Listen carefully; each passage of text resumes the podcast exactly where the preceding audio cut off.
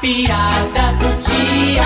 E um cara metido a gaiato chegou na lanchonete. Minha senhora, por favor, me diga, quanto é que tá o cafezinho, hein? Cinco reais a xícara. E o açúcar? Não, açúcar é de graça. Oi, então me dê dois quilos. Ui!